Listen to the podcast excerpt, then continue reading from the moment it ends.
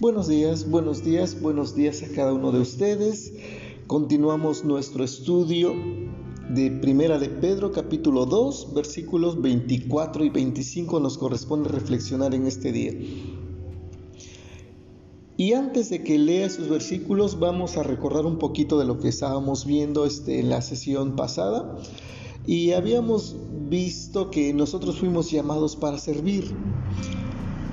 Y aunque el servicio que demos a la humanidad no sea bien recibida ni agradecida ni nada, Cristo es nuestro ejemplo, porque la Biblia nos dice que Él vino a servir, vino a dar su vida por la humanidad y sin embargo en este buen servir de Cristo, la gente, una multitud, tanto de ese tiempo como de ahora, no le recibieron con agrado, ni le han recibido y muchos le rechazarán siempre.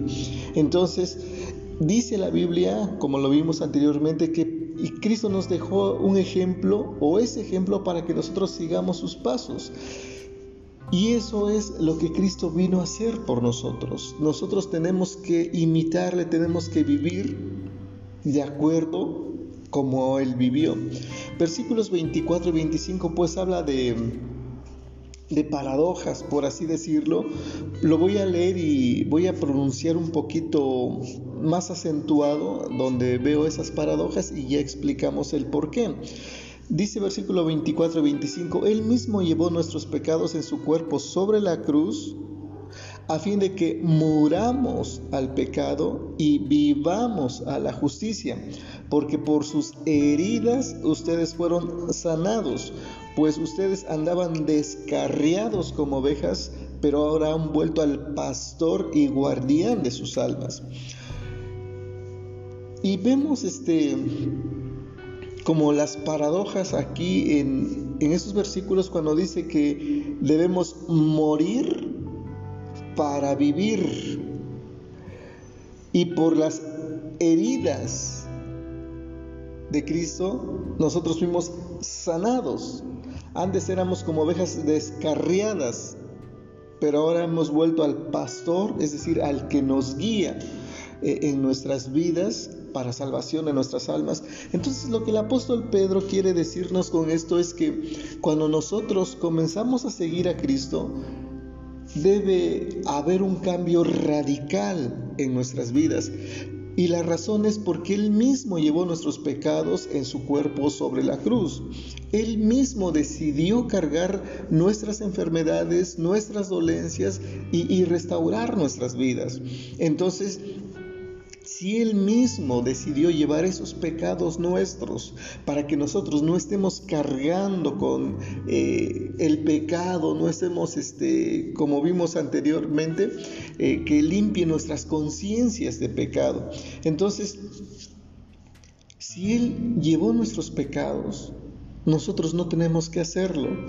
Si Él pagó nuestros pecados en la cruz, nosotros deberíamos sentirnos libres de esos pecados y vivir para Dios. Entonces, a fin de que muramos, dice, al pecado y vivamos a la justicia.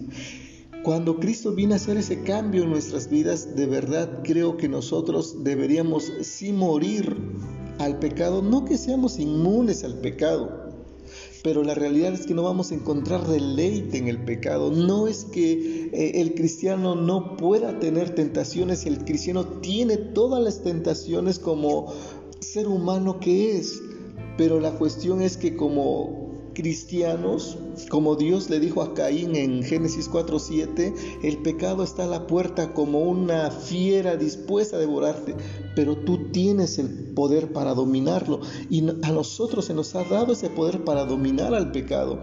Entonces nosotros debemos morir al pecado, pero vivir a la justicia. ¿Por qué? Dice el apóstol Pedro, porque por las heridas de Cristo nosotros recibimos sanidad. Entonces, por las heridas de Cristo, nosotros cuando estábamos en el pecado, estábamos heridos también por el pecado, pero cuando Cristo paga nuestro pecado, su herida, por su herida, nosotros recibimos sanidad. En otras palabras, si de verdad hemos aceptado a Cristo, nosotros ya estamos sanos espiritualmente. Físicamente podremos tener todas las dolencias, todas las enfermedades, pero espiritualmente hemos renacido. Espiritualmente somos nuevas criaturas. Espiritualmente somos hijos de Dios. Somos su nueva creación. Entonces, eh, dice versículo 25, pues ustedes andaban descarriados como ovejas. Andábamos sin rumbo. Y ese es el otro cambio que debería haber en, el pueblo cristiano, en los que hemos aceptado a Jesús y antes eh, vivíamos sin rumbo. No quiere decir que no tuviéramos un propósito de vida algunos a lo mejor dijeron yo quiero estudiar este, psicología y tenían ese propósito y terminaron estudiando psicología. Algunos este, tenían otras metas y qué bueno por esas metas y, y lograron sus objetivos.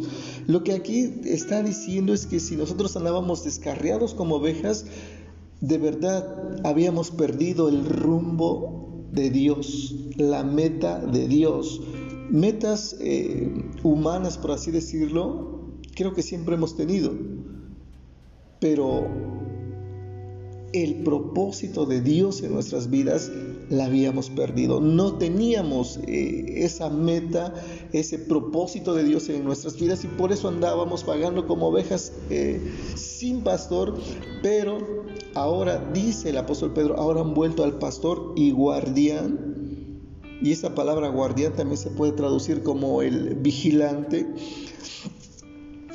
Ya no, el pueblo de Dios ya no debería vivir sin rumbo o como vimos anteriormente, eh, ya no deberíamos vivir en esa vida absurda que heredamos de nuestros padres.